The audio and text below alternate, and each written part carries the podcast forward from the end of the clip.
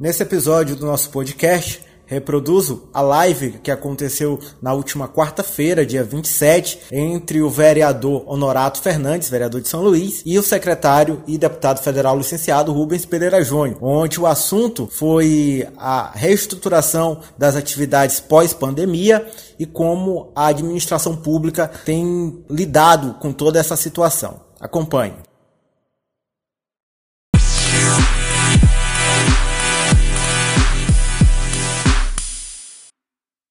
Boa noite, Rubens.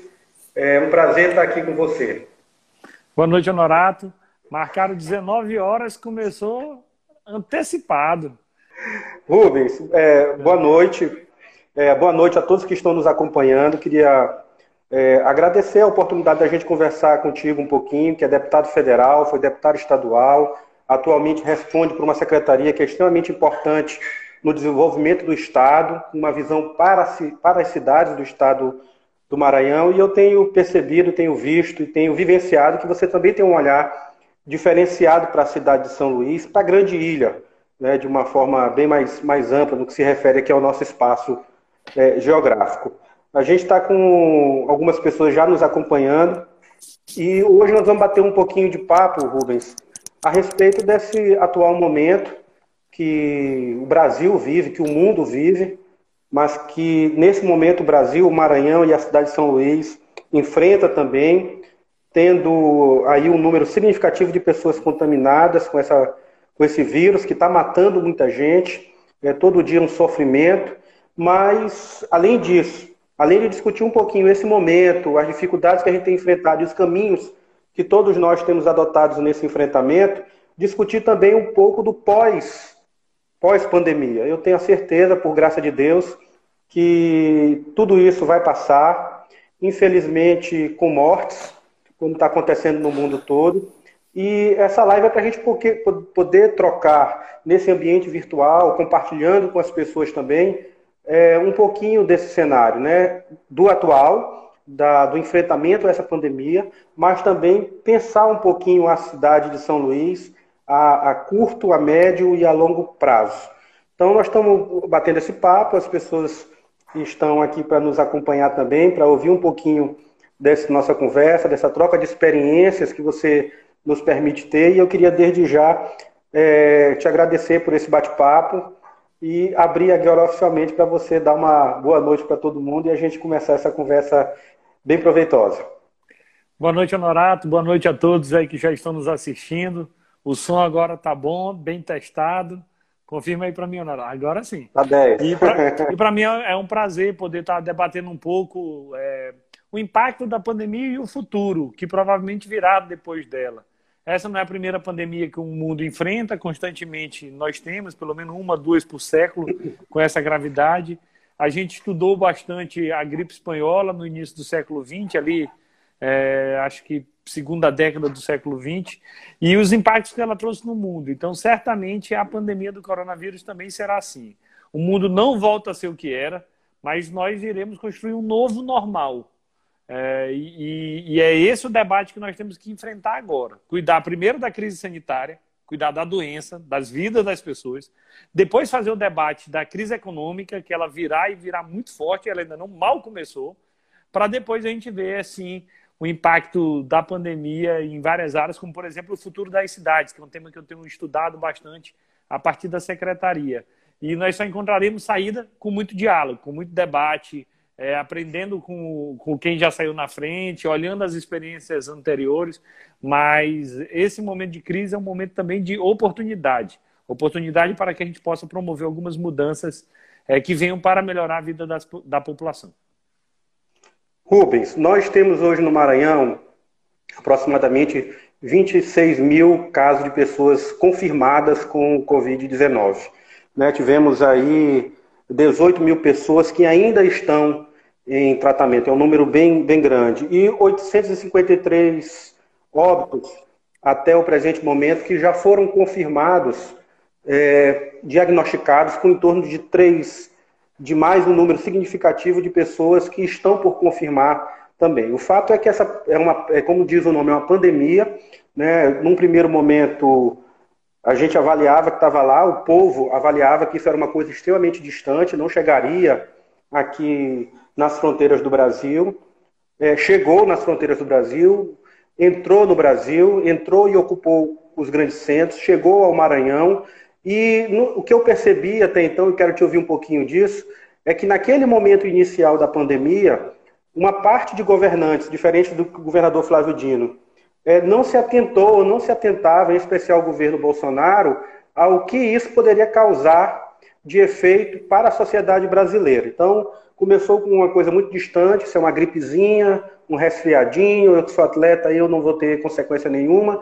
Num segundo momento, a gente conseguiu é, verificar que estava no Brasil com mortes de pessoas, de celebridades, né, de um público que é que é desconhecido no dia a dia de muita gente aqui do Maranhão, mas conhecido pelos meios de comunicação, chega à porta do Maranhão, entra no Maranhão, começando de uma forma extremamente violenta pela capital, né, maior cidade, nós temos 1 milhão e 100 mil habitantes, e então deixa de ser número e passa a ser o meu amigo, o meu vizinho, o meu cunhado, a minha irmã. Eu mesmo já tive na, na, na relação da minha família gente que faleceu. Né? E triste ver é, a incapacidade das famílias, inclusive, de se, de, de se despedir dos seus entes queridos. E eu queria a tua opinião com relação a esse momento da pandemia e com a atuação do atual governo frente a algo que foi caracterizado como gripezinha ou com algo, algo menos importante e que agora se consolida na, na, na retirada é, das famílias de muitas vidas, né, muitas perdas perdas do ponto de vista da existência e do convívio dessas pessoas, perdas econômicas, perdas sociais e um agravamento ainda pelo não reconhecimento até o presente momento da gravidade dessa crise sanitária que desdobra em outros aspectos da nossa sociedade. Então eu queria te ouvir um pouquinho, tu com a experiência de deputado, pela vivência que tem, o que, como é que tu avalia esse cenário do ponto de vista da entrada do vírus aqui, da atuação do governo federal e do ponto de vista também do governo do estado frente a essa pandemia? Honorato, o governo Bolsonaro fez tudo errado em relação à pandemia. Em primeiro lugar, desconsiderou a gravidade da situação. E se tu não encara a gravidade da pandemia como de fato ela deve ser tratada, tu não te prepara para enfrentá-la. Tu não te prepara para combatê-la. Pelo contrário, ele disse que era uma gripezinha, ele se negou a mostrar o seu teste durante muito tempo e quando apresentou um teste não estava devidamente identificado como ele. Ele disse que todo mundo podia ir para a rua, que poucas pessoas iam morrer. E mais grave ainda, ele deixa de coordenar o país nesse momento, ele deixa de liderar o processo nesse momento. Hoje, quarta-feira, 7 e 8, nós não temos um ministro da Saúde efetivo.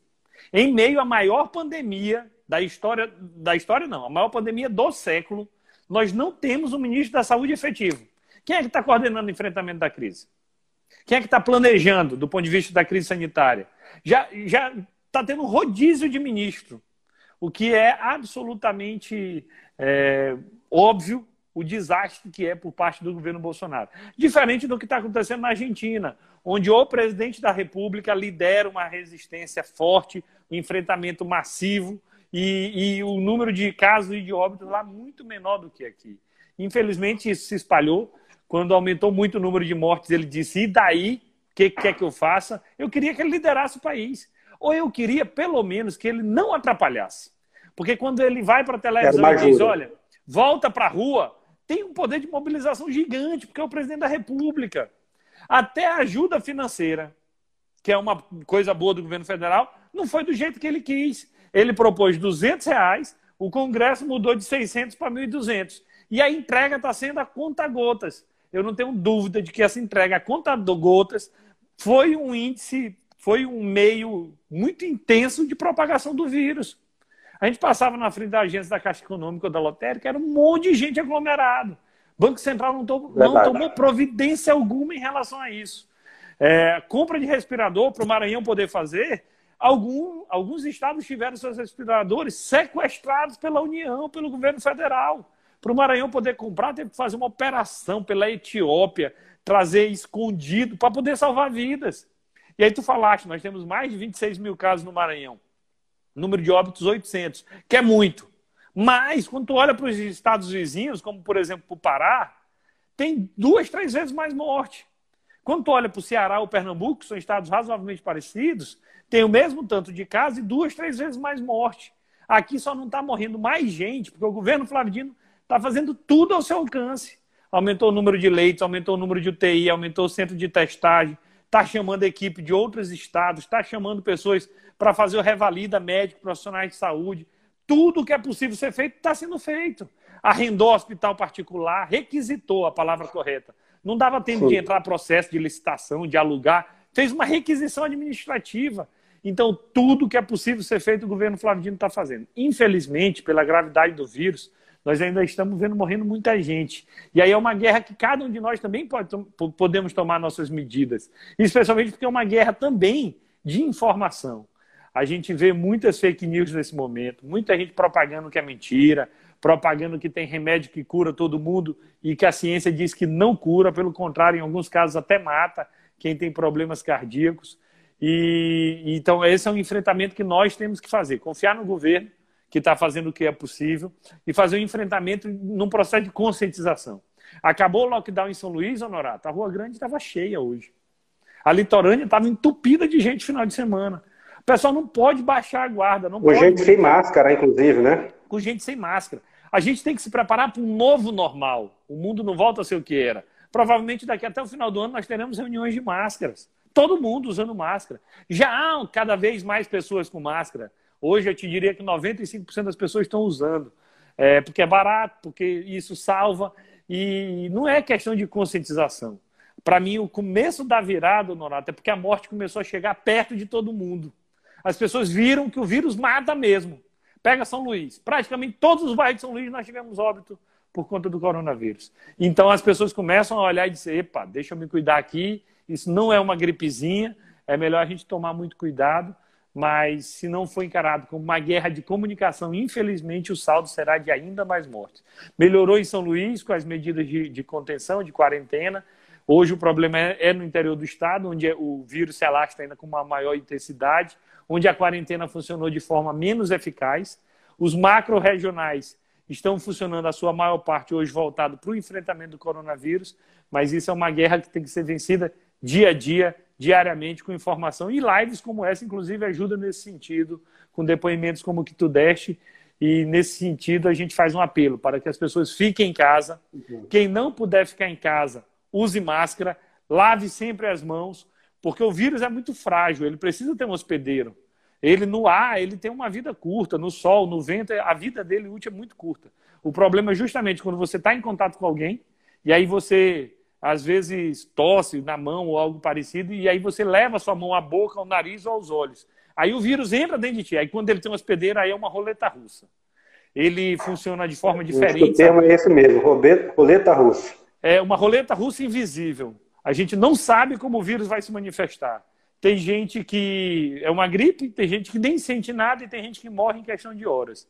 Então é uma roleta russa invisível e a gente tem que sempre se comportar como se o teu vizinho tivesse positivo para o coronavírus ou se você tivesse, porque você pode ter não saber e transmitir para as outras pessoas. Rubens, é, a, essa avaliação que tu fizeste há pouco a respeito do apoio, do auxílio, que é de responsabilidade do governo federal, é algo que nos espanta é, diante dos números que a gente tem conhecimento.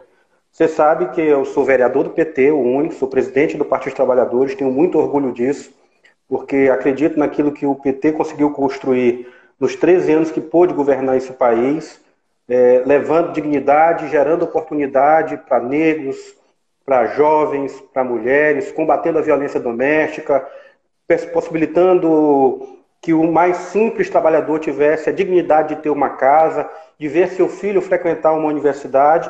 Então, essas ações eu tenho muito orgulho. E, e, e, tenho debatido isso internamente no meu partido também, conversado com lideranças políticas, e tenho percebido que se não fosse uma atuação, em especial do campo da esquerda hoje, lá no Congresso, na Câmara de Deputados, é, o auxílio não teria saído. O auxílio, sem dúvida nenhuma, forçou é, a população a ir para a rua, porque quem está com fome só pensa em comer e quem está com sede só pensa em beber. Então é uma crueldade, é, mas é um ato necessário que fique em casa. E aí, como tu disseste há pouco, é, a falta de apoio do governo federal, que liberou mais de um trilhão, e você tem conhecimento disso, uhum. é, para os bancos fazerem as suas, é, vou dizer claramente, é uma forma de agiotagem, né, com, com, dizendo que era para permitir empréstimos, é, auxílio às, às, às, empresas né, que estão para não ter uma quebra do emprego, e a gente já vê é, uma desaceleração mais do que ascendente do ponto de vista do desemprego, e vê também é, com muita tristeza que eles comemoram a liberação, por exemplo, de 15 bilhões de uma parcela para pagamento de um auxílio que eles não queriam dar, em contrapartida de um trilhão. Diga-se de passagem, desse esse um trilhão é fruto dos governos é, do PT, é, que conseguiu economizar 378 bilhões de dólares de reserva, que fez com que o país pagasse a dívida externa, emprestasse aí quase 12 bilhões de reais para o próprio FMI e que hoje é, garantiu o enfrentamento dessas dificuldades. Então, tu que é deputado federal, conhece essa realidade e eu queria é, te ouvir também é, a respeito disso, essa inversão de valores entre apoiar aqueles que têm mais para ganhar cada vez mais e que são uma minoria, em detrimento do sofrimento do povo brasileiro mais simples, mais humilde, desempregado. Hoje, São Luís, por exemplo, tem uma taxa de ocupação de emprego da menos de 40%, efetivamente. Nós temos um número muito pequeno de trabalhadores e trabalhadoras. Uma boa parte desses trabalhadores e trabalhadoras estão no, no, no mercado informal, estão nas ruas, são os ambulantes, são os locutores que vivem ali da diária, que recebem na Rua Grande.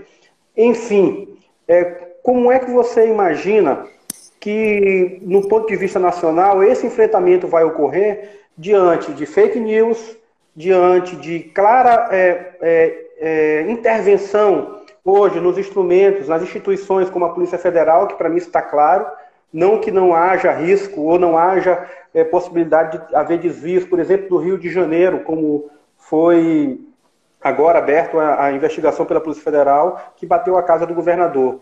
Mas está claro que há um movimento que é contra aqueles que fazem oposição ao governo Bolsonaro. Como é que tu avalia isso nesse momento de crise sanitária? Em primeiro lugar, a gente tem que reconhecer, Honorato, que a nossa população mais pobre tem muitos direitos negados. A nossa população mais pobre não tem direito ao acesso à saúde, à educação, à moradia, à segurança, saneamento, como a lei garante. Infelizmente, essa é a realidade. E a Juliana, lá do Coroadinho, até camarada do meu partido, ela me disse mais uma coisa que ficou marcado na minha, na minha, na minha cabeça. É mais um direito negado à periferia das nossas cidades, é o direito à quarentena. Porque é um direito a pessoa ficar em casa. Ela tem o direito de manter sua vida, de se preservar. Só que esse direito ela não pode exercer, porque ela tem que ir atrás do seu sustento, porque ela tem que ir atrás é, da, da sua renda. Então é mais um direito negado à população mais pobre da cidade. E quem tem que recompor de alguma forma essa crise econômica que se avizinha logo depois. É, até o FMI já disse que essa crise será pior que a de 29, Honorato. Porque essa é uma crise que será de demanda, mas também uma crise de oferta. Em alguns segmentos está sobrando oferta, em outros sobra demanda, em outros sobra oferta. Vou te dar um exemplo. É, algumas locadoras de carro, elas montaram vários, compraram vários carros para alugar para Uber está tendo menos transporte, naturalmente, nesses dias. E as locadoras estão alugando um carro por 10 reais a diária. Porque elas não têm onde estacionar esse tanto de carro que está parado, ninguém quer. Então, além da crise de demanda, tem também uma crise de oferta. A crise de demanda hoje na saúde é: tu tem dinheiro, tu quer um leito hospitalar, tu quer um respirador, tu não consegue comprar, mesmo tu tendo o dinheiro. Então, e quem pode combater essa crise? É o governo federal. Por quê? Porque é quem tem as ferramentas é quem tem a ferramenta de emitir moeda, emitir título público e banco de fomento para incentivar e investir na economia. E só quem pode fazer isso é o governo federal. Infelizmente, os governos do Estado não podem, estão ah, estrangulados com suas receitas despencando, com queda de arrecadação, com aumento de gastos, especialmente na área da saúde. Então, quem deveria, deveria liderar esse processo de recuperação econômica era o governo federal. Como federal. foi no mundo inteiro. Os governantes tá mundo né? afora estão disputando para ver quem investe mais. Acabou a discussão do Estado mínimo. Ninguém mais quer o Estado mínimo. Todo mundo quer que o Estado salve os seus negócios. É, é, e isso depois da pandemia. Mas os líderes mundiais estão disputando para ver quem protege mais o seu país. Bolsonaro faz o contrário. Ele implode o país, inclusive a nossa visão lá fora. O Brasil hoje é muito mal visto por conta do Bolsonaro. E a saída dele é dizer, não, é porque a esquerda, a imprensa mundial é de esquerda. Paciência. Botar toda a culpa na imprensa, perseguir a imprensa, é só para esconder a incompetência do governo Bolsonaro. E aí tu falaste da Polícia Federal. Qual é a questão da Polícia Federal? A Polícia Federal, discussão de polícia, é para a pauta lá do judiciário, é para a pauta de segurança, não é para a pauta da política. Nós não podemos é, judicializar a política e nós não podemos politizar o poder judiciário. É um erro. Inclusive, que foi um erro que machucou o nosso campo político. Então, essa discussão de polícia federal, também nesse momento, né, Rubens? Exatamente. Essa discussão de politizar a polícia é um erro que nós não devemos marcar. Quem fez isso? Bolsonaro. Quando? Quando ele passa a interferir politicamente na Polícia Federal para proteger, um, a sua família, especialmente no Rio de Janeiro, de uma suposta vinculação com as milícias. Dois, para proteger o grupo de fake news que foi alvo de apuração da Polícia Federal de hoje. Ele quis mexer na Polícia Federal para evitar que a operação de hoje tivesse acontecido. Mesmo com todas as interferências, a operação de hoje aconteceu, provando que é uma máquina de fake news para macular a democracia. E aí, vejamos, muita gente dizia, ah, política é tudo igual, política é tudo igual, política é tudo igual. Não é. E o governo Bolsonaro é para mostrar que há muita diferença. Honorato, o cara pode não gostar do Lula. É, vai lá, questão dele, ele não gosta. Mas tem que admitir que no governo do Lula, o mais pobre tinha mais comida, tinha mais emprego, tinha mais serviço público, tinha mais dignidade. Pode dizer o que for do Lula, mas isso ele é obrigado a concordar. É o mundo que diz, tanto é assim que o Lula deixou de ser presidente quando? 2010. Dez é, anos depois. Números, né? Dez anos números. depois, tu faz uma pesquisa com o maior líder político do Brasil, é o Lula. Tem defeito? Tem, como todo mundo tem. Eu tenho, tu tem, todo mundo tem. Mas a questão é, o melhor presidente, especialmente para o estado do Maranhão, foi o presidente Lula, que fez um governo voltado para os mais esquecidos, para aqueles que nunca tinham sido enxergados. E isso, inclusive, é um problema que hoje há um bloqueio em relação ao presidente Lula na mídia. É proibido se falar no presidente Lula. A Globo News passa o dia todo dando notícia. Ninguém sequer pergunta a opinião do Lula sobre a pandemia. O Lula ainda fala nas nossas redes, fala para o nosso público, mas é na nossa bolha. A grande mídia proíbe que o Lula fale, o que é um absurdo, um atentado. Um atentado. Negaram para ele até mesmo o direito de um julgamento justo. Com o Sérgio Moro indo depois aceitar o ministério, com conversa em grupo de Telegram, fica claro que nem um julgamento justo deram o direito para ele. E aí o que, é que eu defendo? Que a Constituição e a lei vale para todos. Para o Lula não valeu. A lei por exemplo, fala que não podia ser preso. Vê quanto tempo ele passou numa prisão ilegal. Se é justo ou não é justo, o judiciário decida, mas decida de forma legal, dentro da lei. Não do jeito que foi, nas coxas, é, acelerando um julgamento para poder, na verdade, interferir na eleição. O grande objetivo era esse: interferir no processo eleitoral de 18. Primeiro disseram, tira a Dilma que tudo melhora. Tiraram a Dilma sem crime de responsabilidade. Eu era deputado federal, estava lá votando. O PCdoB foi um dos autores de uma DPF que adiou, inclusive, o impeachment. O impeachment era para ter acontecido antes.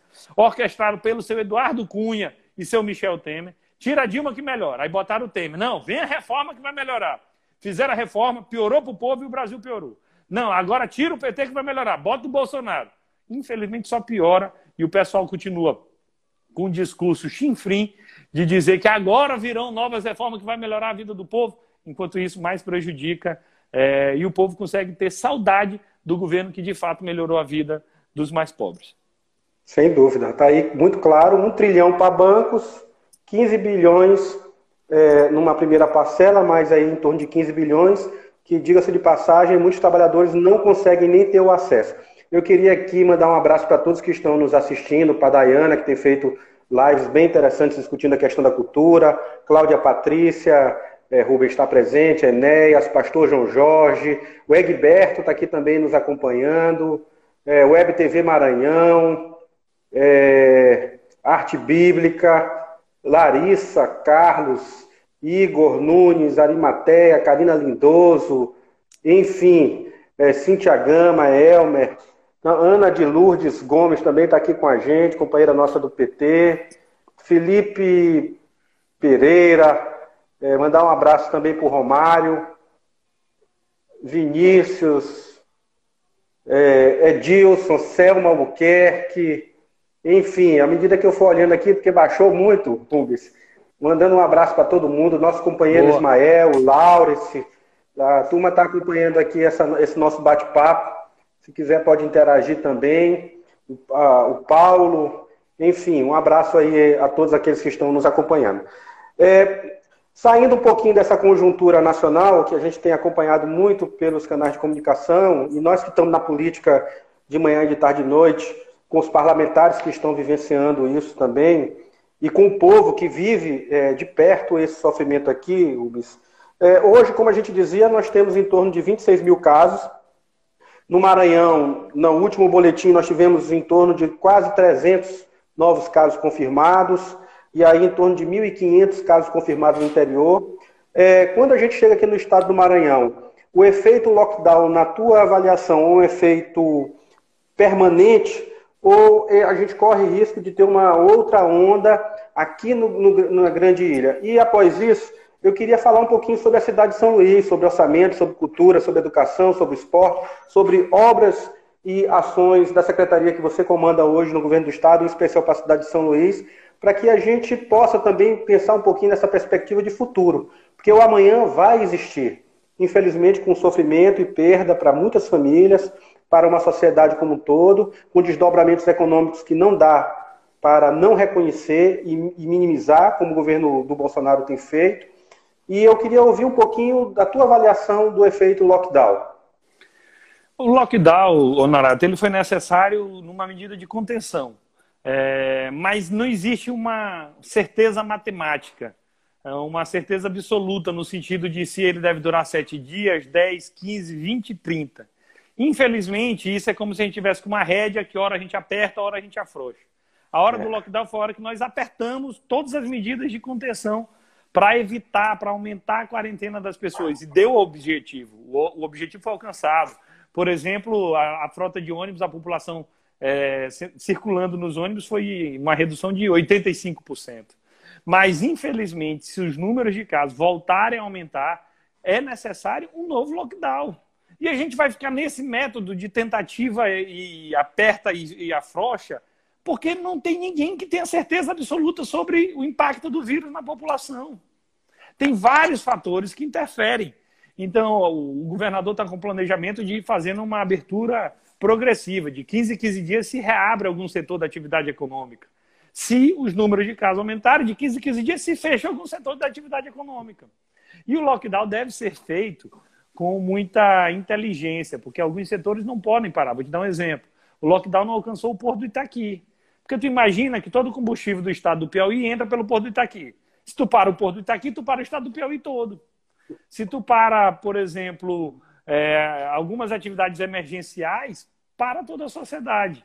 Então, tem que ser feito de forma é, a ser avaliado o tempo todo.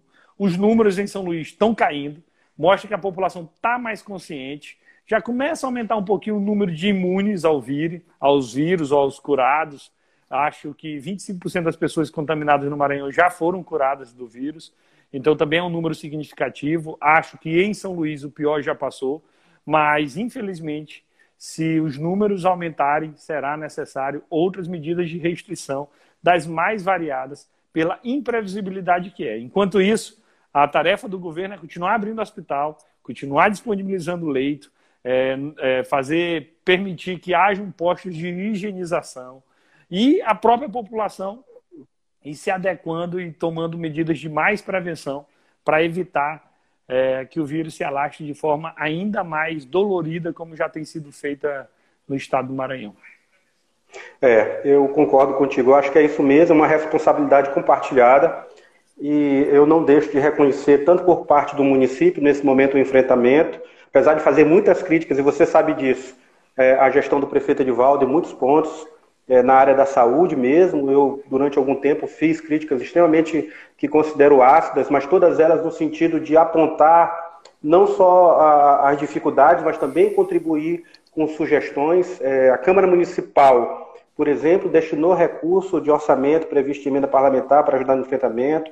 Nós fazemos parte de uma comissão que está acompanhando é, os relatórios, as compras, as atividades da saúde. Semana passada mesmo, a gente reuniu e vai reunir amanhã novamente com o secretário Madison Leonardo que cuida da parte de cemitério, porque também já passa a ser algo a, a, a se enfrentar aqui na ilha de São Luís, ainda porque há uma preocupação, Rubens, e é algo que a gente também já começou a discutir, com relação a esses casos é, do restante do estado do Maranhão, que serão atendidos, sem dúvida nenhuma, pela rede de saúde da capital. Isso vai passar aqui pela rede de saúde implantada em São Luís, é, seja ela administrada pelo Estado, seja ela administrada pelo município. E esses óbitos, é óbvio que, até por uma questão sanitária, o que também é extremamente cruel, é, como a gente tem visto, eles serão feitos, os sepultamentos, na ilha de São Luís. Então, algo que também tem chamado a nossa atenção e a nossa preocupação, porque uh, nós avaliamos que isso ainda continua. Eu acredito também que o efeito lockdown deu um choque não só do ponto de vista é, do contágio, mas um choque também educativo, porque a responsabilidade ela é compartilhada, o governo do estado busca ampliar os leitos, garantir segurança para os profissionais, e a gente cobra isso, obviamente, do município, do estado. É, o governo federal em falta com os estados, tortura os estados do Nordeste, inclusive com a, a entrega de, de recursos que deveriam vir de forma facilitada para cá, para as pessoas mais vulneráveis. Mas, diante de tudo isso, é, muitas coisas precisam dar continuidade aqui na cidade de São Luís. E eu queria é, conversar contigo a respeito desses temas que envolvem a cidade de São Luís. A começar, por exemplo, de uma matéria que foi extremamente debatida aqui em São Luís, que hoje está fora da pauta, que é o plano diretor da cidade. Um plano diretor muito questionado, que trata da possibilidade depois de tratarmos da lei de uso e ocupação do solo de São Luís, aonde vai poder construir casa, aonde vai poder ter indústria, o que é zona rural, o que é zona urbana, como é que esse espaço vai ser utilizado e foi muito questionado pela sociedade civil, uma parcela da zona rural, porque há uma previsão de redução em torno de 43% dessa área. E, enfim, são temas que estarão na pauta da cidade, inclusive para garantir uma, um reposicionamento durante o processo que nós iremos enfrentar após pandemia. Então, é, o plano diretor, na área da cultura, nós temos também, inclusive foi aprovado no dia de ontem, um projeto da Benedita da Silva, né, que é o auxílio para, para a cultura, para os, os artistas, aqueles que fazem a cultura no Brasil. Cultura essa que gera 2% do nosso PIB brasileiro. Nós temos mais de 5 milhões de pessoas é, engajadas no setor cultural, direto ou indiretamente, e que em São Luís é um berço. Então, mas eu queria começar pela questão do plano diretor. Como é que tu avalia quais serão os desafios que nós teremos diante dessa discussão que envolve é, o uso da terra, da terra da ilha de São Luís, zona rural, zona urbana? Como é que tu avalia um pouquinho é, esse cenário e outras matérias que nós vamos passar a conversar um pouquinho? É só para não perder a chance. O, o projeto do auxílio emergencial para a cultura foi aprovado ontem na Câmara dos Deputados. É um projeto Isso. da deputada Benedita, que foi deputada comigo, do PT do Rio, e foi relatado pela deputada Jandira Fegali, do PCdoB. Do PCdoB. Aí eu pedi, eu pedi a, a parte só para poder te dizer que essa parceria PT-PCdoB é boa demais. Quem sai ganhando é o povo, especialmente a população mais precisa. Aí um exemplo. aí eu não podia perder essa oportunidade. Não perca, Mas, não perca. E para falar de plano diretor, Norato, aí eu já não poderia falar, eu já teria que ouvir, porque tu é um dos maiores especialistas no plano diretor. Esse debate foi debatido previamente é, por parte dos órgãos governamentais, e aí foi repassado a bola para a Câmara, que é onde estão os legítimos representantes do povo, para poder fazer a mediação, o equilíbrio que nós possamos construir um plano diretor, tanto que garanta o desenvolvimento da nossa cidade, mas que garanta também direitos históricos. É óbvio que você tratar de uma redução de 40% da zona rural é algo errado. Nós não podemos pensar em reduzir a zona rural de São Luís sem ter pensado em dar estrutura básica de serviço para a zona rural. Quando tu olha todos os indicadores da cidade, infelizmente, onde há o maior déficit de serviço, onde há a região mais pobre da nossa cidade, a zona rural é uma delas, infelizmente. Mas, repito, isso tu tens ainda mais elementos para discutir. Confio muito no papel democrático da Câmara Municipal, que saberá fazer essa dosagem, esse equilíbrio de interesses, e esse é o papel do parlamento. Em vez de ter briga lá fora, que a briga seja dentro do parlamento, onde nós encontraremos a mediação necessária para, de um lado, garantir o desenvolvimento, do outro, garantir a sobrevivência de muitas comunidades tradicionais, a história da nossa cidade. É mais uma tentativa de plano diretor. Nós já devemos estar, se eu não me engano, sétimo ou oitavo, não tenho bem certeza. Há uma lenda de que São Luís não foi planejada, porque alguns bairros nossos são frutos de ocupação, muitos delas da luta popular, tu sabes disso, mas não é bem verdade. Um dos pontos que fragilizou o planejamento da cidade de São Luís, inclusive, foram as pandemias. As outras crises respiratórias, como a crise da cólera, do cólera e também a crise da, da, da gripe espanhola. Até então havia um planejamento ainda maior da cidade, foi quando passou a ter uma expansão sem planejamento da cidade que ocasionou o que nós temos hoje. Até para decretar lockdown hoje, honorado, nós temos dificuldade porque a cidade deixa de ter um centro, ela passa a ser muito espalhada e os serviços públicos não acompanharam o mesmo espalhamento. E esse é um impacto que nós teremos nas cidades após a pandemia, que certamente a oportunidade de se discutir é dentro do plano diretor a partir de agora e depois da lei de ocupação do uso do solo. É, para a gente poder discutir desde a altura de prédio, o que é litorâneo e o que não é, o que é a faixa litorânea, onde deve ser preservado ou não, é, qual bairro tem qual vocação, para a gente depois discutir o zoneamento econômico também, o macro zoneamento. Pela Secretaria das Cidades, a gente está discutindo o PDDI, Plano Diretor de Desenvolvimento Integrado. Em vez de fazer da cidade de São Luís, a gente faz da região metropolitana. 13 municípios, os quatro da ilha, mais a região Morro, Rosários, Alcântara, Santa Rita. Porque não adianta você resolver o trânsito em São Luís se você não resolver de São José de Ribamar, de Passo do Lumiar. Não adianta você resolver o trânsito, não resolver a BR-135. Não adianta tu tratar coleta de lixo se não for de forma metropolitana. E muitas outras políticas que têm que ser debatidas também de forma metropolitana. Vou te dar um exemplo compras de medicamento, é, turismo. A gente pode investir no turismo em São Luís, casando com as fronhas da Raposa, casando com, com o turismo religioso de Ribamar, casando com o turismo ali da região do Rio Munim. Então, várias outras áreas também têm que ser debatidas com planejamento metropolitano. Então, discussão do plano diretor importantíssima, sem esquecer o PDDI da nossa região metropolitana. É, eu acredito que essa integração de ações é que pode gerar efetivamente um resultado sólido é, em termos de benefício para a população. O plano diretor, Rubens, e essa é uma matéria que quem for assumir a próxima gestão da prefeitura vai ter que enfrentar, porque particularmente vejo muita dificuldade de ser aprovado ainda esse ano, apesar de gostar, de gostaria de ter aprovado, mas durante essa discussão nós tivemos vários problemas. Eu não vou falar aqui dos problemas, eu quero falar do que, que ele poderia apontar em termos de solução ele poderia garantir, por, por exemplo, o desenvolvimento vocacional que você falou há pouco. Perfeito. A Ilha de São Luís tem um patrimônio histórico, cultural e arquitetônico. Nós temos pessoas que fazem essa ilha é, viver a, efetivamente a cultura. Não é à toa que o nosso carnaval deu uma guinada, não é à toa que o São João, infelizmente, é, nesse momento que é das datas comemorativas, nós não teremos, nós temos que ver uma outra forma de apoiar o movimento cultural. E isso passa também pelo plano diretor. Porque tem muita gente, Rubens, achando que o plano diretor basicamente é definir as regiões, não para é posteriormente saber. É o plano que dirige a cidade. É o que vai falar de mobilidade, é o que vai falar do crescimento, da expansão, áreas que poderão ser utilizadas habitação. para a indústria. E o questionamento que a gente tem feito é, primeiro, é, que é algo que nenhum gestor deve falhar. E essas são as críticas que eu tenho feito diálogo permanente com a sociedade. Eu acho que qualquer pessoa que faz política tem que ter a capacidade de ouvir as críticas.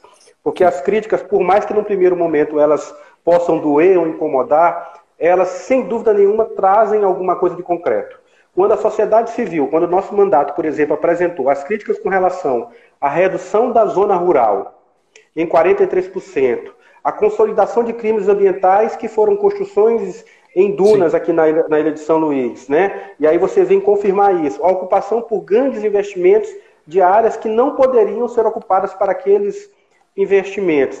A retirada da população de suas áreas com a ausência de serviços. E aí, algo também que é importante que a gente frise, além da questão vocacional, que precisa ser ampliada, é, a área rural tem vocação sim para a agricultura familiar. Agora Sim. precisa de apoio, de incentivo, de articulação para que isso ocorra de uma forma cada vez mais efetiva. Mas além dessas questões, tem os desdobramentos sociais. É você tirar, por exemplo, uma pessoa que é considerada da zona, zona rural e dar características na onde ela mora de zona urbana. Possibilidade de pagamento de PTU, aumento de taxa de iluminação, de energia, que pode ser mais alto, porque muda a caracterização, o fato é esse, é, a retirada de direitos de quem está acostumado a uma vida diferente de quem mora, por exemplo, num centro urbano, muito mais leve, muito mais tranquila. O povo da zona rural não deseja isso hoje. Por conta disso, então, acho que o grande desafio é garantir, sim, que tenhamos empreendimentos, que tenhamos desenvolvimento para a cidade, mas que respeite, acima de tudo, as pessoas e os direitos que elas adquiriram. Senão a gente começa a usar de instrumentos é, na desconstrução daquilo que foi luta da nossa população. Então, essa é a crítica, eu acho que é isso mesmo. Você que é pré-candidato a prefeito pelo PCdoB tem que botar hoje isso na sua agenda, sem dúvida nenhuma. Qualquer pré-candidato tem que fazer isso, porque esse é um debate que pode trazer benefícios para os próximos 10 anos, ou gerar consequências ambientais como o que a gente já tem, que foi a perda de 50% do nosso manguezal nos últimos 30 anos, ou a velocidade do vento que entra na ilha, na região do Tapiracó, que já diminuiu não sei quantos metros, eu não sei o número exato agora nesse hum. momento, faz tempo que eu li. Então, esse é um debate que eu acho que a sociedade precisa se, se colocar, porque tem a ver com economia, tem a ver com geração de emprego, tem a ver com geração de renda, tem a ver com bem-estar é, é, social. E puxando isso, a gente puxa outros aspectos que eu queria tratar contigo. Nós falamos há pouco a respeito do, do PL da Benedita, que teve a Jandira como relatora, que foi aprovado, que vai para o Senado agora, do auxílio ao setor cultural. Na tua avaliação, o que, o que precisa ser feito mais particular para garantir, nesse momento de pandemia, a sobrevivência da cultura maranhense, em especial do Ludovicense, e o que nós devemos pensar em termos de articulação para pós-pandemia. Essa fase vai passar e é uma oportunidade também, não é só uma ameaça, é uma oportunidade da gente rever é, aquilo que é de vocação nossa para explorar melhor. Como é que tu avalia isso, os aspectos culturais da Ilha de São Luís? Como é que tu avalia o que, que pode ser feito em termos de gestão para amplificar é, e valorizar o resultado obtido com essas pessoas que fazem cultura? Nonato, tu reparas que a área cultural é uma das áreas que mais sofreu o impacto da pandemia. Não os grandes músicos, grandes, é, os famosos cantores, porque vocês estão fazendo live com um milhão, dois milhões de, de, de, de público, que isso se paga e pronto, eles estão resolvidos. E eles têm muita gordura para queimar, digamos assim, eles têm muito acumulado. O problema é o cara que tocava, por exemplo, num barzinho, que ele toca no sábado para poder botar comida em casa no domingo. Toca no domingo para poder abastecer a, a a sua geladeira da semana. É, esse é o problema. O problema é o custo de não ter o São João, porque é impossível tê-lo agora no mês de junho, é, por conta da pandemia, e infelizmente nós não sabemos ainda como é que vai ficar no lugar. Então, em primeiro lugar, tem que garantir que essa pessoa não morra de fome. Tem que garantir o auxílio para ele. E o auxílio emergencial, e o nome é esse mesmo, é uma emergência para garantir o mínimo para que ele possa ficar dentro de casa. Eu vi que a Secretaria de Estado da Cultura tem contratado alguns artistas, colocou dois editais já na rua, praticamente todo mundo que do se estado. inscreveu do Estado, todo mundo que se inscreveu foi contemplado para poder fazer uma apresentação de uma hora numa live. E aí ele recebe aquele cachê dele, que já ajuda. O cara não está fazendo nada. O barman não está fazendo nada. O cara que quem trabalha no teatro, quem trabalha no cinema não sabe como é que vai ser gravar infelizmente está tudo paralisado, mas esse é o momento da gente pensar em vida. Para depois disso, primeiro, a parte de eventos é uma das últimas que deve voltar. Eventos com grandes aglomerações, inclusive, nós não sabemos quando teremos. A gente está numa escala. A gente daqui a pouco vai abrir academia, daqui a pouco vai abrir escola. Eventos vai ser uma das últimas áreas. Porque como é que a gente vai fazer um evento com 10 mil pessoas? Isso, inclusive, isso vai afetar, inclusive, as campanhas, mas isso a gente fala daqui a pouquinho. Então, é uma das áreas que será mais afetada e que nós temos que pensar. Uma coisa que eu vi um pouco na, na, na gestão do PT e que eu sinto falta em São Luís e que eu queria, quero ver valorizado, é algo que eu tenho chamado de investir na microcultura. Porque tu tem que investir no carnaval, no São João, na, nas nossas festas tradicionais, mas tem tanta cultura, Honorato, diferente das mais variadas, variadas matrizes, sendo feitas nos bairros, na periferia, sem ter tido nenhum tipo de ajuda. Então, aumentar os pontos de cultura para a gente colocar a galera produzindo cultura em tudo quanto é canto da cidade, das mais variadas formas. Porque quem está lá na Vila Embratel, que tem o Cores da Vila, é cultura. As pessoas estão lá fazendo pintura nas suas casas. E isto entra em várias ruas, é absolutamente tudo ornamentado, tudo é, é, é, mais bonito, mais, maior sensação de pertencimento e assim sucessivamente.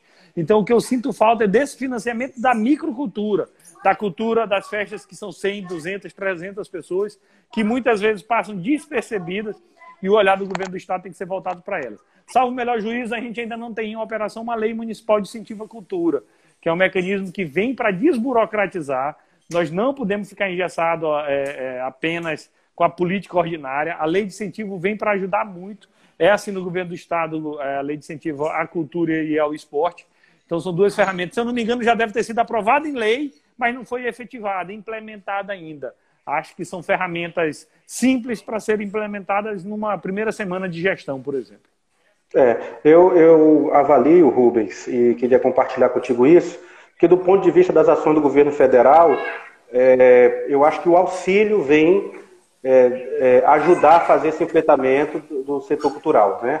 Para aqueles que não são os grandes artistas, mas que são do circo, são da rua, são do hip hop, são das artes plásticas, da dança, poder, da dança fazer esse, esse acolhimento dessa população que nesse momento se torna também extremamente vulnerável.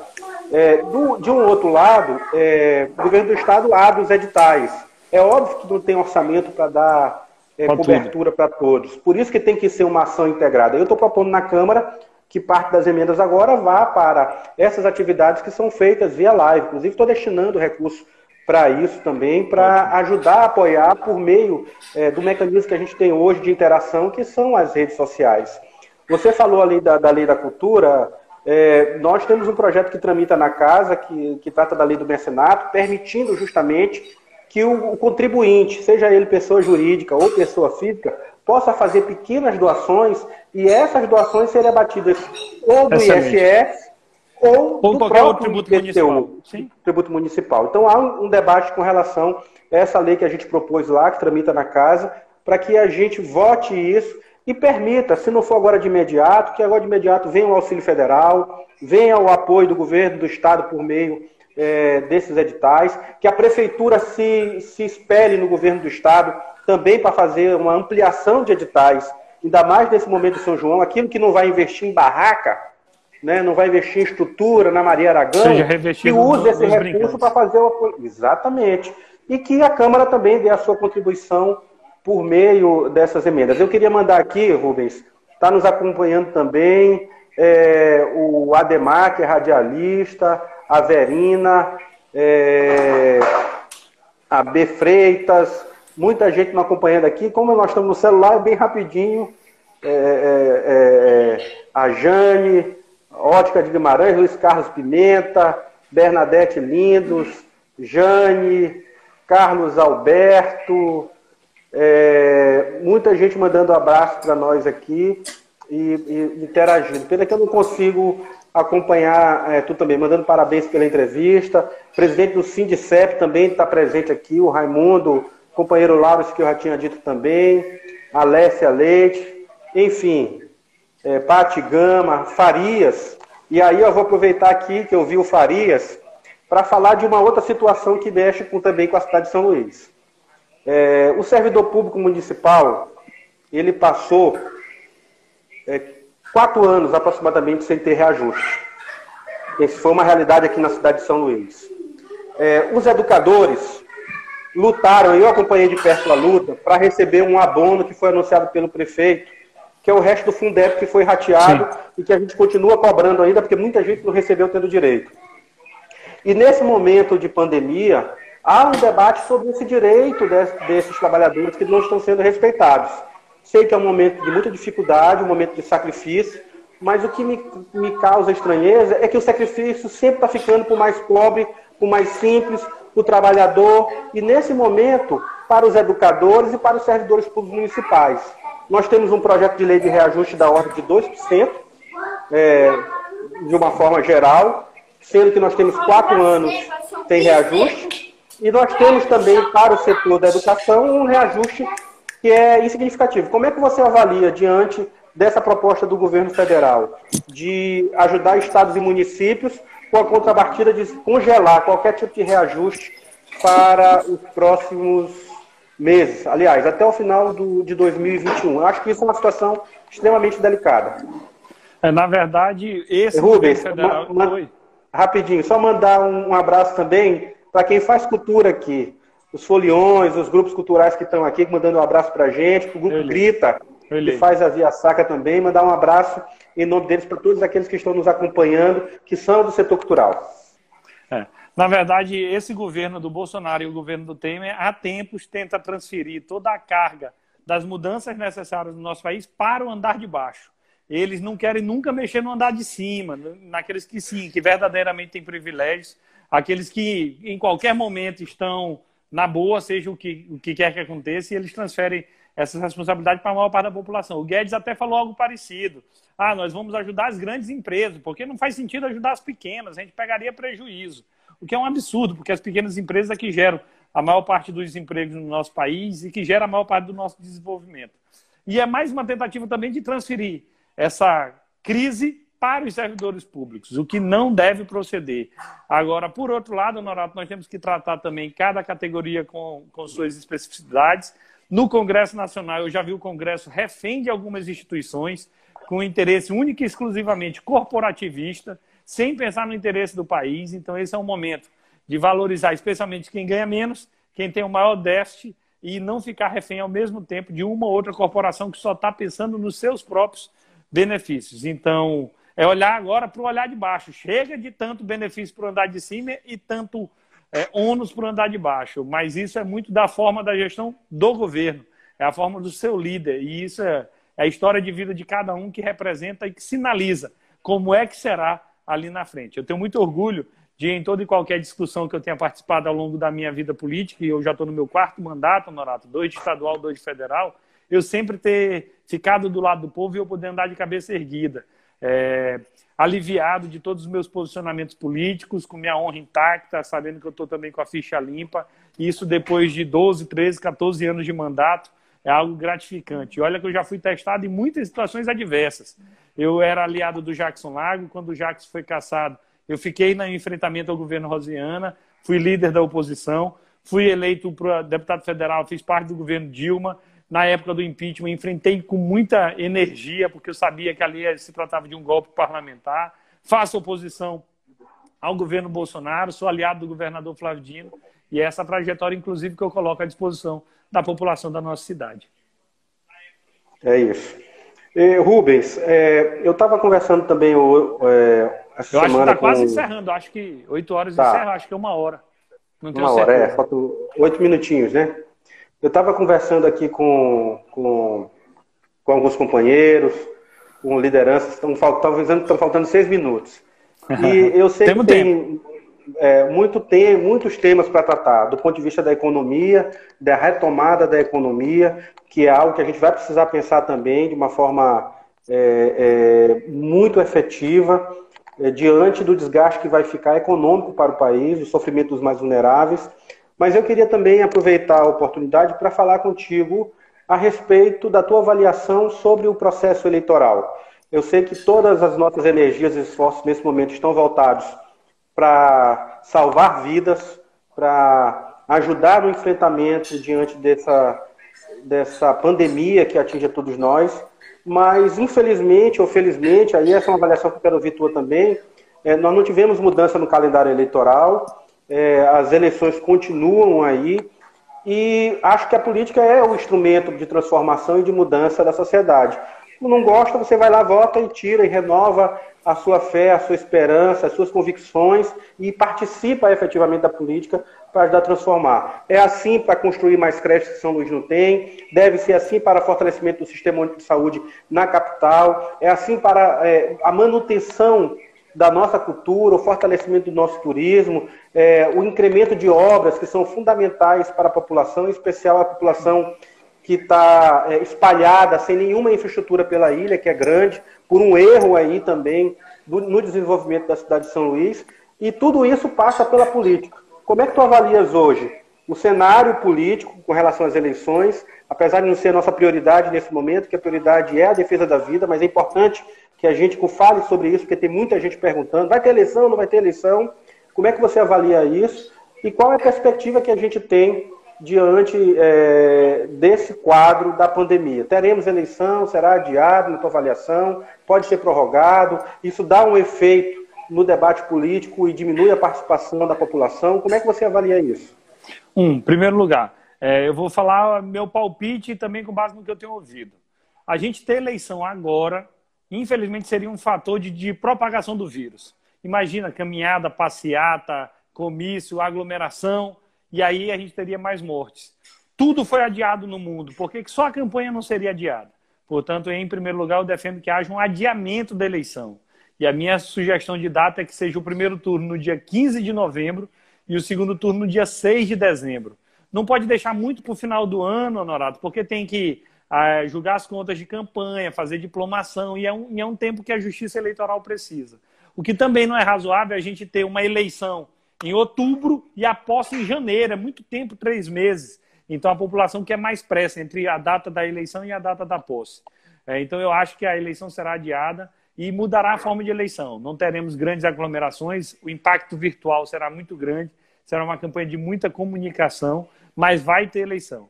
É, se não tiver essa mudança por parte do legislativo, o próprio judiciário pode assumir os mandatos quando terminarem. Não acredito na hipótese de prorrogação de mandato, seria ferir aquilo que o eleitor determinou lá atrás, aquilo que o eleitor determina, ao meu ver, tem força de lei e tem que ser cumprido. Então, eu acredito que vai haver um, um, um adiamento. O povo vai sair muito traumatizado dessa pandemia, não vai querer aventura, não vai querer correr risco. A impressão que eu tenho é que ele vai querer ir no certo. Ó, ali sabe como é que se resolve esse problema. Não é hora mais de fazer tentativa. O Brasil queria Jeitinho. tanto mudar. O Brasil queria tanto mudar. Não, muda, muda, muda de qualquer jeito. Tiraram Dilma, botaram Temer, botaram Bolsonaro. Viu que não adianta mudar de qualquer jeito. Pelo contrário, hoje todo mundo tem saudade, especialmente do tempo do governo do presidente Lula, porque sabe que o Brasil ia muito melhor. Então, eu acho que esse sentimento também vai nortear a nossa população é, depois da pandemia. Mas a prioridade agora salvar vidas.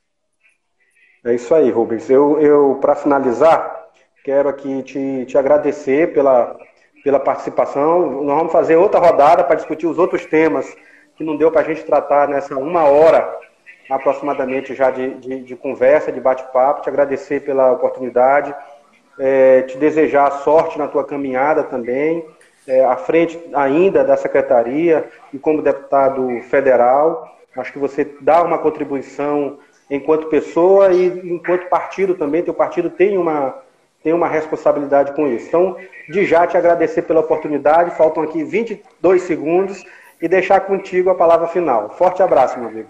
Nada, eu quero só agradecer a oportunidade da gente estar junto mais uma vez, Honorado, discutindo um pouco os problemas do Brasil e ver que a gente pensa muito parecido, que a gente tem um caminhar muito de identidade, não é uma proximidade em função de uma campanha, isso ou aquilo.